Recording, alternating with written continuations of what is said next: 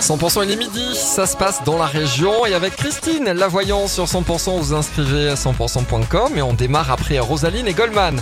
Midi, voici les infos tout de suite sur 100%. Les tubes et l'info 100% Bonjour Cécile Gabod. Bonjour Emmanuel, bonjour à tous. Et on revient ce midi sur ce violent incendie qui a ravagé un immeuble hier soir dans l'hypercentrale bijois. 12 personnes ont dû être relogées. Le feu a pris sur euh, des immeubles adjacents pendant la nuit dans le centre historique. Selon les premiers éléments, l'incendie serait parti du troisième étage d'un immeuble, donc son origine n'est pour l'heure pas encore connue. Le toit de la bâtisse s'est effondré. Les abords de la rue d'Angueis sont toujours bloqués. Les sapeurs-pompiers sont encore sur place. Franck Dor le directeur de cabinet du préfet du Tarn, fait un point sur la situation ce midi. À ce stade, les sapeurs-pompiers interviennent toujours sur le bâtiment principal qui a subi le feu. Pour deux raisons. D'une part, ça se consume encore, donc il faut éviter un départ de feu. Le deuxième point, c'est éviter qu'au regard de la portance et de tout ce qui est tombé, les gravats au troisième étage ne retombent et donc euh, qu'il y a un risque d'effondrement.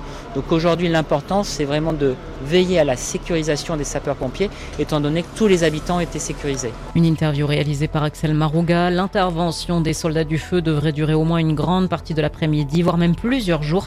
Des discussions vont désormais s'engager entre la mairie d'Albi et le bailleur du bâtiment, Tarnabita, pour tenter de trouver des solutions de relogement pérennes aux 12 personnes qui ont donc été euh, évacuées. La reprise du top 14 approche en rugby. Le CO va recevoir Pau pour la première journée du championnat. Le match, ce sera samedi à 18h10. Notez que vendredi à la Conne, le CO qui jouait justement contre la section paloise l'a emporté 32 à 21. Et puis toujours à propos de rugby, la tuile pour le 15 de France. On a appris ce matin que l'ouvreur toulousain Roman Tamac est forfait pour le mondial de rugby. Un énorme coup dur donc. Le Toulousain s'est blessé samedi face à l'Écosse. Il souffre d'une rupture des ligaments croisés au genou.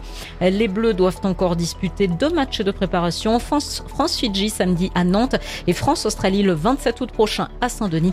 Fabien Galtier doit dévoiler lundi prochain la liste des 33 joueurs retenus pour le mondial.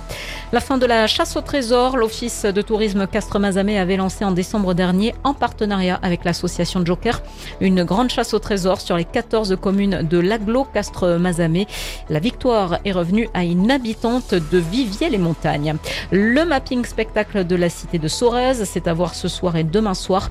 Une représentation qui propose de découvrir l'histoire de l'abbaye école grâce au récit d'un ancien élève et une proposition artistique mêlant art visuel, théâtre et musique.